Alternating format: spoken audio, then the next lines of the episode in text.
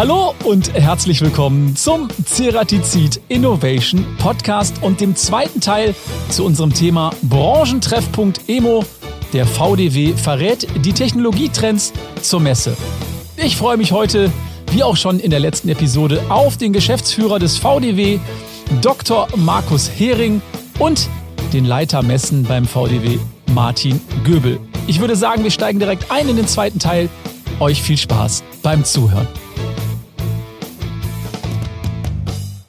Sag mal ganz kurz Nachhaltigkeit, Umweltschutz, gerade jetzt im Bereich der Werkzeugmaschinenindustrie.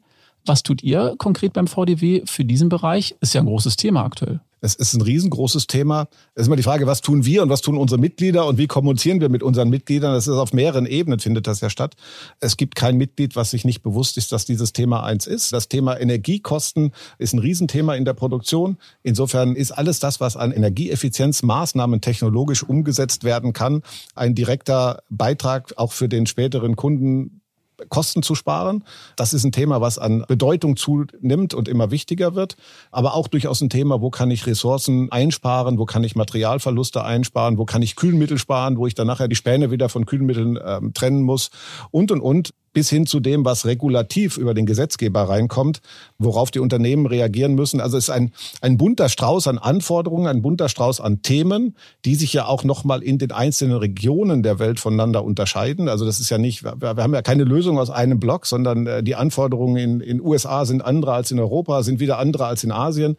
Spannend ist, dass, dass sozusagen alle Regionen dieser Welt dieses Thema haben, zwar mit unterschiedlichen Ansätzen, aber auf der anderen Seite eine große Herausforderung für Unternehmen, weil ich nicht unbedingt mit einer Antwort darauf reagieren kann. Mhm. Aber wie gesagt, anbieten tun sie es alle als Thema, haben sie es alle. Und wir haben im Moment eine Situation, dass wir nicht eine reine Ökologiediskussion haben, sondern was ich so faszinierend spannend finde, wir haben den direkten Zusammenhang zwischen der Ökonomie und der Ökologie. Also ich habe gerade das Thema Energieeffizienz gesagt. Also wir haben den ökologischen Gedanken, wir müssen Energie einsparen, der wird aber auch getrieben äh, durch die Finanzsituation, weil Energiepreise hochgegangen sind. Und das ist natürlich ein ganz großer Hebel, vielleicht der größte, den wir haben, auf der Kostenseite agieren zu können. Und wenn ich damit dann auch noch einen Umweltbeitrag erziele, dann wird natürlich daraus eine echte Synergie. Ja, ich habe gestern die Abrechnung meiner Stadtwerke bekommen. Mehr sage ich an der Stelle nicht. Martin, Habt ihr auch Initiativen, gerade was die Messe angeht, also Messe und Nachhaltigkeit bei der EMO? Wird es da auch schon gespielt? Klar, den Punkt wollte ich gerade nochmal aufnehmen. Jeder Aussteller spielt das natürlich für sich auf seinem Stand, aber wir haben das Ganze nochmal fokussiert auf einem 400 Quadratmeter Gemeinschaftsstand in der Halle 16, wo sich Firmen präsentieren, die genau diesen Aspekt des Thema Nachhaltigkeit in all ihren Facetten aufnimmt. Okay, da kann man sich dann auch informieren. Wie stelle ich mir das vor? Ist das von euch initiiert oder sind das dann auch ähm, Aussteller, die extern kommen und da präsentieren? Das wird von uns organisiert ja. und es sind Aussteller, die natürlich dann kommen und dann, sage ich mal, zu den diversen Themen Lösungen präsentieren oder auch nochmal ergänzend ausstellen möchten, weil sie sagen, jawohl, das ist genau ein Thema, was uns auch gerade richtig interessiert und auch, sage ich mal, beansprucht, was wir hier auf einer Sonderfläche präsentieren wollen. Mhm. Herausforderung, schönes Stichwort. Wie reagiert der VDW auf so global galaktische Herausforderungen, so Wirtschafts- und Handelskonflikte jetzt auch mal mit Blick Richtung Osten? Naja, wir, wir können ja diese Probleme nicht lösen. Wir haben die große Aufgabe, das mit unseren Firmen ähm, zu kommunizieren. Und wenn wir jetzt mal zurückschauen, die letzten Jahre, Jahrzehnte sind ja viele Dinge auf uns zugekommen. Ne? Also wir hatten die, die große Wirtschaftskrise, mit, angefangen mit Lehman. Wir haben Corona gehabt als ganz großes Thema. Wir haben jetzt sicherlich das ganze Thema ein Krieg mitten in Europa. Was heißt das für unsere Lieferketten? Wir hatten die Schwierigkeiten mit der Lieferkette China. Also die Taktzahl wird eher geringer mit, mit äh, Dingen, die um uns herum passieren passieren und Auswirkungen auf unsere äh, Mitglieder haben. Was wir machen, ist dann wieder typisch Wirtschaftsverband. Also wir kommunizieren mit unseren Mitgliedern, äh, wir versuchen ihnen Hilfestellung zu geben. Wir sind häufig auch ein Sprachrohr in Richtung Politik dann, indem wir bei Corona zum Beispiel mal abfragen, was bedeutet das für Unternehmen? Lieferkette haben wir das im extrem kurzen Takt gemacht. Immer wieder gefragt, wo steht ihr? Damit wir auch in der Lage sind, wirklich Dritten gegenüber mal klar zu sagen, an welcher Stelle unsere Unternehmen Schwierigkeiten haben. Wir geben durchaus auch Beratung, was kann man machen, um systemisch bedingt weniger abhängig zu sein von einzelnen Ja, und das sind, das sind eigentlich die Dinge, die ein Verband dann leisten kann. Wie gesagt, wenn ich Probleme lösen könnte, würde ich das gerne tun, aber das äh, können wir natürlich genauso wenig wie andere. Ja, Probleme gibt es aktuell dann einige, muss man ganz ehrlich sagen. Zum Beispiel höre ich auch immer wieder das Thema Fachkräftemangel. Fachkräftemangel. Man merkt das im Privaten vielleicht dann auch schon manchmal. Man braucht einen Installateur, dauert dann halt irgendwie doppelt so lange und kostet das Vierfache. Kann so eine EMO oder eine Messe da auch Impulse setzen, auch gerade was vielleicht das Thema Ausbildung angeht? Das tun wir ja. Das tun wir ja über den VDW mit unserer Nachwuchsstiftung zum Beispiel, die ja schon seit vielen Jahren aktiv ist, die auch wieder auf der EMO auf einem großen Stand sich präsentieren wird, wo wir einfach versuchen, auch junge Menschen abzuholen, junge Menschen für den Beruf zu begeistern und auch zu sagen, guck mal, dieses, das ist ja auch teilweise ein Imageproblem. Wir hatten es vorhin bei der Hinfahrt, wie ich damals meine Ausbildung gemacht habe. Ich bin gelernter Dreher. Mhm. Da hieß es noch der Blaumann und die Bude. Mhm. Und in diesem Umfeld bewegen wir uns ja bei weitem nicht mehr. Wir arbeiten an hochmodernen Maschinen, computergesteuert. Wir messen, wir messen teilweise in extra Messräumen, die wirklich absolut sauber und rein sind. Wir gehen vorher an Computerprogramme und simulieren das Bauteil, wie wird es gefertigt, mit welchen Werkzeugen und, und, und. Das sind ja absolut komplexe Aufgaben.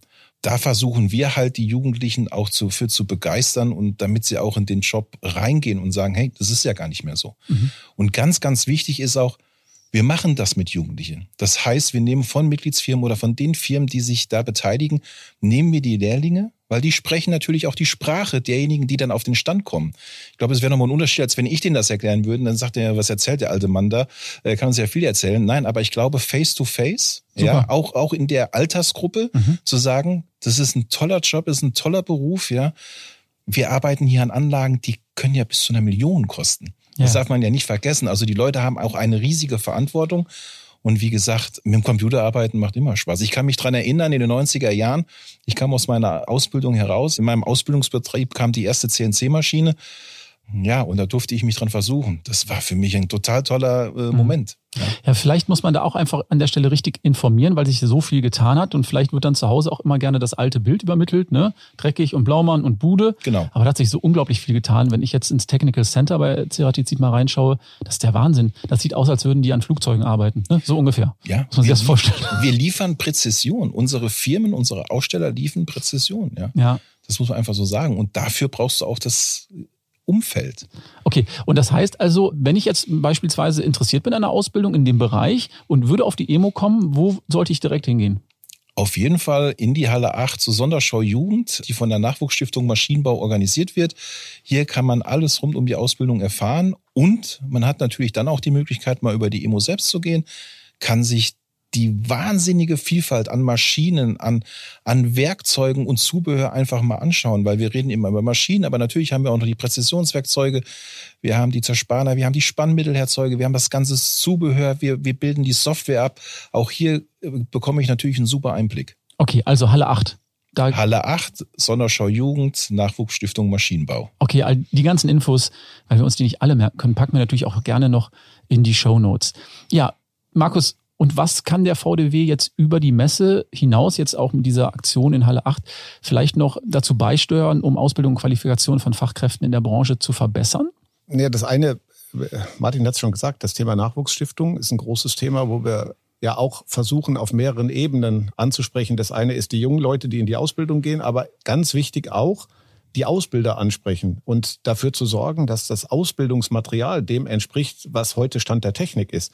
Weil äh, es geht ja nicht nur uns beiden so, dass wir älter werden, auch die Ausbilder werden alle älter. Und es ist schon eine Herausforderung, die auch immer so mitzunehmen, dass sie wirklich State of the Art sind. Also dass sie aus erster Hand darüber berichten können mit dem, was ist. Und das ist, glaube ich, ganz wichtiges Thema, weil nur wenn die äh, Kolleginnen und Kollegen, die in der Ausbildung aktiv sind, mitgehen und auf dem Stand der Technik sind, sind wir auch in der Lage, die jungen Leute so auszubilden, bilden, wie wir es eigentlich brauchen. Mhm. Wichtiges Thema ist, glaube ich, auch nochmal, ähm, das versuchen wir als Verband ja auf verschiedenen Ebenen, dafür zu sorgen, dass das ganze Thema Produktion ähm, und alles, was da dran hängt, in die Gesellschaft hineinzutragen und, und zu sagen, hey, das ist für uns gerade in Deutschland eigentlich das Rückgrat unseres Wohlstandes.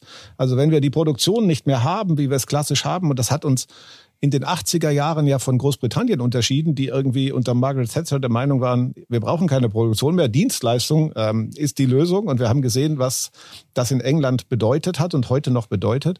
Wir haben in Deutschland traditionell davon gelebt, dass wir Produktion haben. Und ich glaube, das ist auch äh, in Zukunft, muss in Zukunft das Rückgrat unserer Gesellschaft sein, ist die Basis unseres Wohlstandes. Das bedeutet aber auch, und das ist natürlich auch für die Gesellschaft wichtig, dass wir den Leuten, die in der Produktion aktiv sind, auf welchem Level auch immer, die entsprechende Wertschätzung rüberbringen. Das ist genau das Thema, wo ich dann, was, was der Kollege eben sagte, ne, dass man jungen Leuten rüberbringt, wie wichtig das eigentlich ist, wie wichtig ihr Job ist. Und dafür haben sie ein gutes Gespür, ob sie Wertschätzung erfahren oder nicht. Das geht uns ja letztendlich allen so. Wir wollen ja auch für das wertgeschätzt werden, was wir machen. Und ein ganz großes Thema auch nochmal zu dem Thema Ausbildung. Ich glaube, wir müssen dafür sorgen, dass wir es schaffen, wirklich möglichst alle jungen Leute in Lohn und Brot zu bringen. Weil ich glaube, am Ende macht das jedem etwas, ob er einen Beitrag dazu leisten kann. Damit erfährt er nämlich Wertschöpfung. Solange wie wir ähm, in der Zahl, wie wir es jetzt haben, im großen Prozentbereich Absolventen haben, die aus der Schule kommen und keinen qualifizierten Abschluss haben, die niemals in der Lage sein werden, für sich selbst zu sorgen finanziell und damit auf den Staat angewiesen sind. Damit schaffen wir einen solchen sozialen Sprengstoff, den wir nicht lösen können. Und das ist für, glaube ich, für uns alle wichtig. Vor dem Hintergrund, dass wir einen Fachkräftemangel haben, können wir es uns nicht leisten, schon mal gar nicht leisten, solche Leute nicht einzubinden. Und ich glaube aber auch für die Wertschätzung eines jeden ist es extrem wichtig, diese Wertschätzung zu erfahren die ähm, Notwendigkeit zu erfahren, gebraucht zu werden. Sprechen wir da von einer rein finanziellen Wertschätzung? Weil ich glaube, das ist natürlich Nein. auch immer ein Thema, dass man sagt, ja, vielleicht finde ich noch was anderes, wo ich einen Euro mehr verdiene. Ist das transparent an der Stelle? Natürlich gibt es einen Wettbewerb dessen, was man verdient, zwischen verschiedenen Unternehmen, zwischen verschiedenen Berufen. Ich glaube aber ehrlich gesagt, und das zeigen auch alle Analysen, Zufriedenheit erziele ich nur sehr bedingt über, über monetäre Anreize, sondern ja. am Ende ist es diese persönliche Wertschätzung, die man erfährt. Man wird gebraucht, man ist notwendig, man leistet einen wichtigen Beitrag. Das ist wichtig. Ähm, mhm. Ich finde es im Moment schade, dass die Diskussionen laufen, jeder ist unterbezahlt und alles ist so schrecklich mit der vielen Verantwortung. Ich will überhaupt nicht in Abrede stellen, dass manche Jobs nicht adäquat bezahlt sind. Das ist eine ganz andere Diskussion. Aber ich glaube, das wichtigste Thema ist nochmal, dass wir im gesellschaftlichen Miteinander uns die notwendige Wertschätzung rüberbringen und nicht irgendwie von oben herab bestimmte Berufsgruppen oder bestimmte Funktionen ähm, sehen, weil jeder leistet einen wichtigen Beitrag, dass Gesellschaft funktioniert. Ja, an der Stelle muss man das Bewusstsein wahrscheinlich dann nochmal noch mal schärfen. Aber vielleicht mal von mir die Frage, Warum glaubst du, ist es an der Stelle gerade rückläufig? Warum ist es eher uninteressant für junge Menschen, in so einen Bereich zu gehen oder grundsätzlich eine Ausbildung anzufangen? Weil ich höre auf allen Ebenen immer nur, oh, es ist so schwer, gute Leute zu finden oder welche, die dabei bleiben, am Ball bleiben. Woran liegt das? Wir haben erstmal rein ein quantitatives Thema. Also wenn ich mir anschaue, wie die Geburtenjahrgänge sich entwickelt haben seit den 60er Jahren und aber auch äh, nach 2000 noch mal weiter nach unten entwickelt haben und das sind eben die Leute, die heute von der Schule gehen, dann sind das einfach viel, viel weniger, als das früher waren. Und Jetzt wird das Ganze nochmal dadurch befeuert, dass natürlich die geburtenstarken Jahrgänge, also 64 war, glaube ich, der geburtenstärkste, also die werden jetzt 60, das werden ja. jetzt nicht mehr mehr. Richard David Precht, glaube ich, hat das mal gesagt. Er kommt aus diesem Bereich, 64er, da waren die meisten. Von mir gibt's am meisten, hat er gesagt. Genau. Und, aber die, die fangen jetzt natürlich an, langsam, aber sicher dann auch in den Ruhestand zu gehen und die, die können gar nicht mehr adäquat besetzt werden. Also ich, ich weiß es selbst, ich habe vier Kinder die, zwischen 18 und 24, also genau alle in dem Alter. Und das ist einfach mengenmäßig, selbst vom Ältesten zum Jüngsten noch mal weniger. Und es werden jetzt jedes Jahr weniger, die kommen. Das heißt, wir sehen die Konsequenzen ja. Also ich kriege die äh, Hochschulen nicht mehr voll. Ich kriege die Studiengänge nicht mehr voll. Und logischerweise kriege ich dann auch die auszubildenden Positionen nicht mehr voll. Man hört immer nur 100.000 Ausbildungsstellen frei. Ja. Werden wir das irgendwann durch die Digitalisierung kompensieren können an der Stelle? Zu einem es, Teil sicherlich. Es wird sicherlich eine Teilkompensation geben. Das ist auch gut so. Es wird aber nicht reichen sondern da muss man sich überlegen, was. Und das andere ist dann wieder, wie wird gesellschaftlich was eigentlich gesehen? Mhm. Dann wird natürlich von vielen vorgelebt, dass naja, der Traumjob ist irgendwie, man verbindet ja mit bestimmten Berufen etwas, ist irgendwie Arzt oder sonst was. Oder Influencer, ähm, ne? Mit dem man ja so, sozusagen nur so ein bisschen reden, so wie wir das gerade tun. Ja, ja genau. Und, und dann reich werden. Und ja, aber das hat es, glaube ich, auch immer schon gegeben, dass es so bestimmte Berufsbilder gab, die irgendwie so gehighlightet wurden. Ich sag meinen Kindern immer, du musst am Ende das machen, was dir Spaß macht und, und wohin du dich berufen fühlst. Und wenn das was Handwerkliches ist, ist es genauso okay, als wenn das was Geisteswissenschaftliches ja. ist. Und ich glaube, vielleicht muss man auch in der schulischen Geschichte nochmal darauf schauen, dass man wirklich Talente fördert. Und es gibt durchaus Leute, die können mit ihren Händen so viele Dinge machen, so wie es Leute gibt, die Musik machen können oder kreativ sein können. Auch das kann nicht jeder. Und mir wäre viel wichtiger als, als so ein Einheitsgedanken in der Schule, individuelle Unterschiede zu fördern und zu fordern und jeder geht dahin, wo eigentlich sein Talent liegt. Weil Beruf kommt von Berufung. Ja. Und mir ist eigentlich viel wichtiger, dass die Leute das machen, was sie gerne machen und mit Leidenschaft machen und dann werden sie glücklich in ihrem Beruf und dann ist vieles von dem, was man alles so erwartet, da. Da bin ich 100%ig bei dir. Das heißt also, wenn du es wirklich mit Leidenschaft machst und etwas findest, was dir wirklich Spaß macht, dann bleibst du auch dabei genau. und dann kannst du für die Gesellschaft auch einen gewissen Wert abbilden.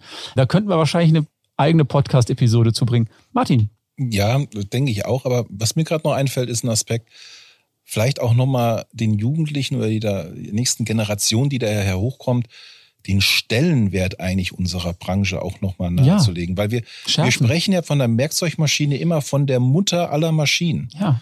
Egal, was wir jetzt hier in dem Raum sehen es war alles als Grundlage eine Werkzeugmaschine. Weil Wirklich? wir eine Form brauchen. wir, wenn wir einen, einen Tisch bearbeiten, Holz, eine, eine Sägemaschine wird erstmal an einer, einer Werkzeugmaschine entstehen, weil ich brauche Wellen, ich brauche Teile, die darin wiederum ihren Einklang finden. Und das finde ich nochmal so wichtig zu sagen. Wir sind wirklich, ja, Produktionstechnik ist wirklich die fundamental. Keimzelle. Die Keimzelle. Die Keimzelle. Also ja? wir sollten nicht so lange warten, bis wir bemerken, dass niemand mehr diese Maschinen bedienen kann für das, was wir im Alltag brauchen. Das wäre zu spät. Ja, deswegen nochmal der Aufruf, kommt in Halle 8, schaut es euch an. Ich komme vorbei, die, guck's die, mir an.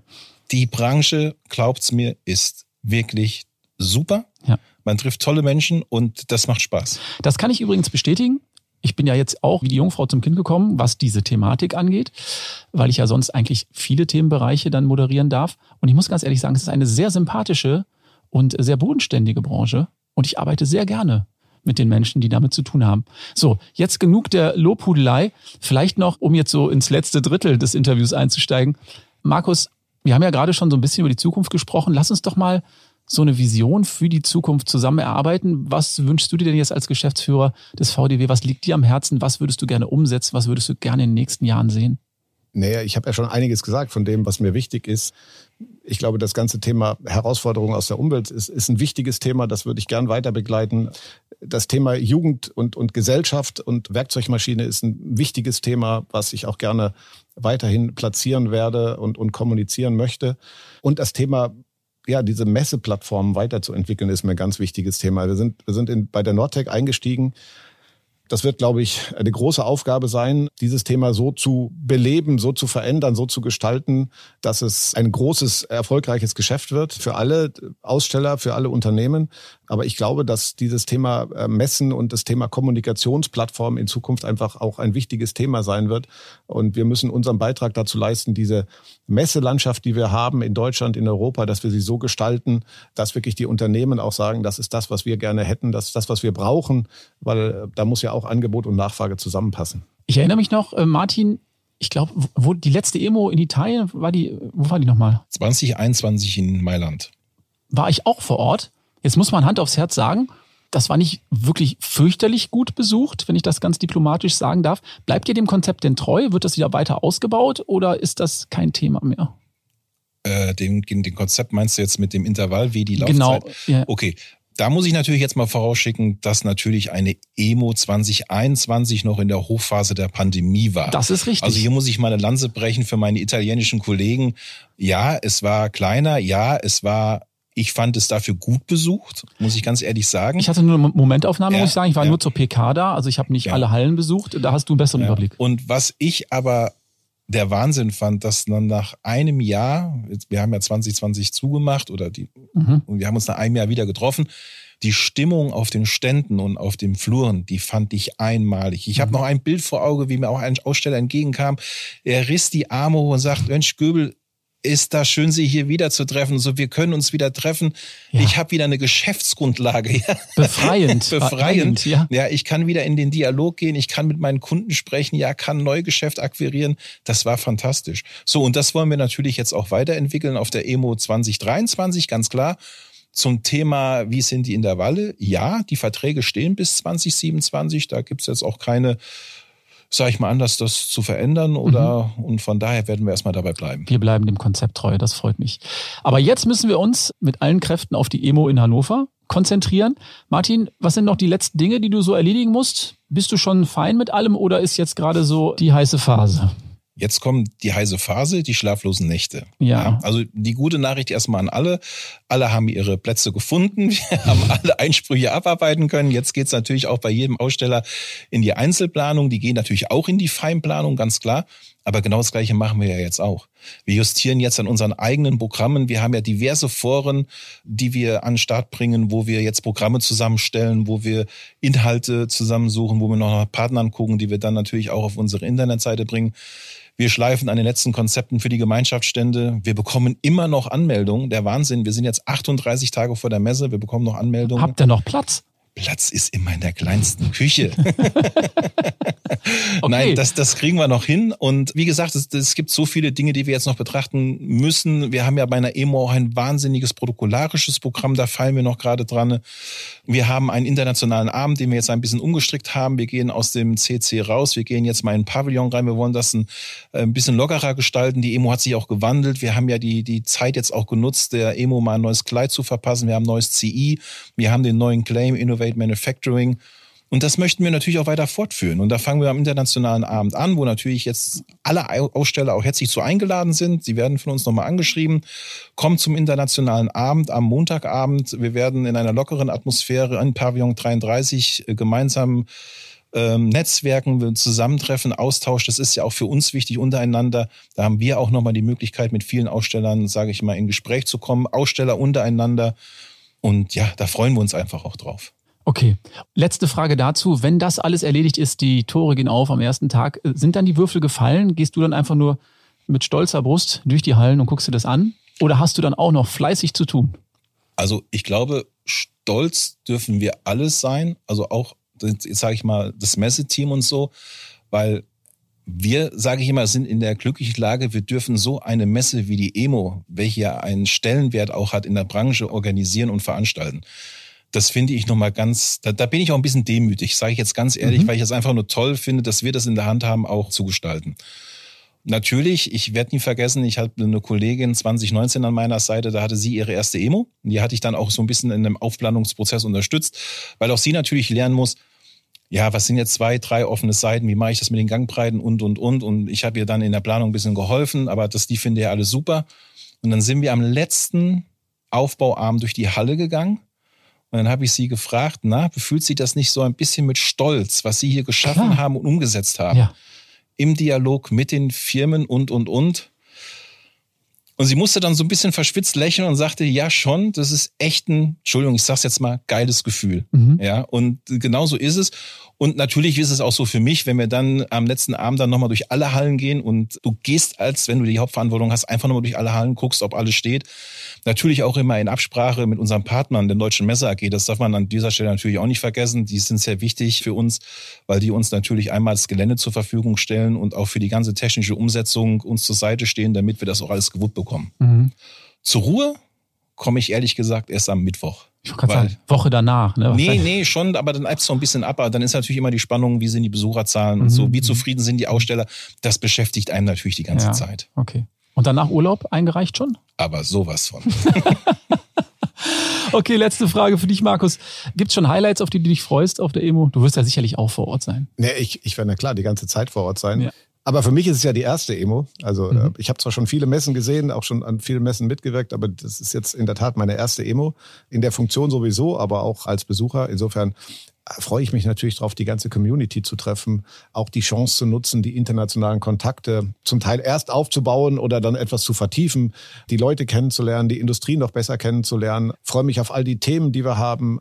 Martin Göbel hat schon einiges genannt. Startup haben wir auch einen schönen Abend noch, auch ein spannendes Thema, wo wir so ein bisschen moderne, junge Unternehmen mit äh, tradierten Alten zusammenbringen. Das sind ja genau immer die Stellen, wo dann wirklich was Neues entsteht, wo Innovation entsteht. Da haben wir einen spannenden Abend. Und ja, all die Rahmenveranstaltungen, die, die da auf mich zukommen, bin ich extrem gespannt. Freudig fiebere ich diesem Ereignis entgegen und freue mich echt drauf. Ja, ich freue mich auch drauf. Ich darf ja auch mit Ceratizid vor Ort sein. Ich glaube, Ceratizid hat einiges vorbereitet. Da dürfen wir auch alle gespannt sein. So, mit Blick auf die Uhr ist ein bisschen länger geworden, aber es hat mir großen Spaß gemacht. Dankeschön für die ganzen Einblicke, Markus. Dankeschön, Martin. Alle Infos für unsere ZuhörerInnen dann nochmal im Nachgang in den Show Notes von Norbert bereitgestellt. Da kann man sich dann auch gerne nochmal zur Emo informieren und zu allem, was wir heute besprochen haben. Eine Sache dürfen wir allerdings nicht vergessen, die Auflösung unserer Schätzfrage. Du hast es ja gerade auch schon gesagt, ha, Mittwoch ist dann so spannend, wie viele Leute waren denn da und so weiter und so fort. Und wir wollten ja wissen, wie viele Besucher von regionalen Messen und Ausstellungen wurden allein in Deutschland im Jahr 2022 gezählt. Und da hat der Markus gesagt, ah, ich schätze mal so vier Millionen, nur so ein bisschen gerechnet, über den Daumen gepeilt. Und da sagte der Martin, es könnten so fünf Millionen sein. Und die Auflösung ist, im Jahr 2022 wurden laut Auma A-U-M-A, mhm. richtig ausgesprochen? Ja, wohl mal richtig. Ist das ein Institut? Es ist unser, es ist unser Verband. Ist euer Verband. Okay, gut. Habe ich was der gelernt. Verband der deutschen Messewirtschaft. Okay, alles klar. Die haben insgesamt rund 5,3 Millionen. Applaus an der Stelle. Sehr gut. Ist gut, Sehr dass, ist gut dass Martin für die Messen zuständig ist. Ja. nee, aber die 4 Ich Millionen muss ja auch optimistischer sein. Also Ja. wir müssen ja auch einen gewissen Optimismus jetzt mal nach vorne treiben. Corona ist Vergangenheit. Ja. Und Leute, lasst es uns anpacken. Ja, und ja, Messen sind wieder da und haben natürlich ihre Berechtigung. Und wir freuen uns, wenn ihr alle nach Hannover kommt. Also tatsächlich, also alle, die auch unseren Podcast hören, herzlich eingeladen, die Emo zu besuchen. Und ich glaube, auch der Trend wird dann wieder deutlich nach oben gehen. Ich würde es mir wünschen. Eine letzte Kleinigkeit noch. Ich hoffe, man hat euch darauf vorbereitet. Es gibt eine Ceratizid Innovation Playlist. Da geht's um Musik, Entschuldigung. Und jeder darf sich einen Song wünschen. Und das ist mittlerweile ein bunter Strauß. Da haben wir von Heavy Metal bis Schlager ist da alles drauf. Markus, gibt's einen Song, den du dir gerne auf die Playlist wünschen würdest? Na klar. Eher jetzt Tradition. Also John Bon Jovi, No Apologies. Bon Jovi, No Apologies. Solide, ne, sagen wir es mal, Pop-Rock-Nummer. Ja. Ja. gut. Ja. Äh, Martin, Linkin Park, The End. Linkin Park, The End. In Gedenken an Chester. Aber hallo. Nehmen wir, nehmen wir den auch mit. Starke Nummer auch, muss man ganz ehrlich sagen. Gibt's übrigens, kleiner Tipp, auf YouTube ein Video, wo er das in so einer U-Bahn-Station singt, mit ganz vielen Leuten. Gänsehaut. Mega. Mega. So, ich sag Dankeschön für den Besuch und äh, wir sehen uns in 600 Episoden wieder, mein lieber Markus, wenn Ich wir mal, drauf. wenn wir mal schauen, ob es noch Individualverkehr gibt oder ob du vielleicht mit dem Fahrrad dann zum Podcast kommst. Ja, dann hätte ich wahrscheinlich Zeit. Das ist wahrscheinlich Zeit. Okay, Dankeschön, bleibt gesund, bis zum nächsten Mal. Nee, bis zur Emo. Bis zur Emo, genau. Bis zur Emo. Danke, wir Martin. freuen uns auf euer Kommen. Ja, wir sind da. Danke, tschüss und bye bye. Tschüss. Tschüss. Wir sind am Ende unserer Podcast-Episode zum Thema Emo und zum VDW angelangt. Mir hat es großen Spaß gemacht, mit Markus und mit Martin über die Themen zu sprechen. Ich denke, da waren viele interessante Inhalte und Insights mit dabei. Und ja, ich bin schon sehr gespannt, wenn ich die beiden dann auf der Emo in Hannover im September schon wiedersehen darf.